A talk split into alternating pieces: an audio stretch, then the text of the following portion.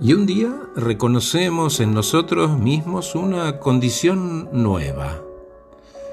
La descubrimos, capaz una más que se suma a las existentes, ¿no? Como por ejemplo una obsesión que podemos considerar una falencia. Bueno, si esta condición no hace daño ni a nosotros ni a los demás, decidimos por ahora abrazarla y aceptar que simplemente esté. Entonces esa condición pierde poder sobre nosotros. Cuando logramos desdramatizar la presencia de esas condiciones, habilitamos espacios de aceptación y calma.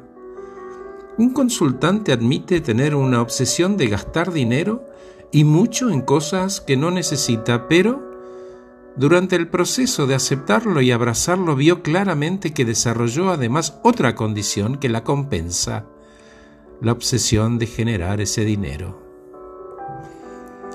Te dejo con el mantra de siempre. Cada día, en todo lo que hago, estoy y me siento mejor y mejor. Gracias por escucharme. Soy Horacio Velotti. Que estés muy bien.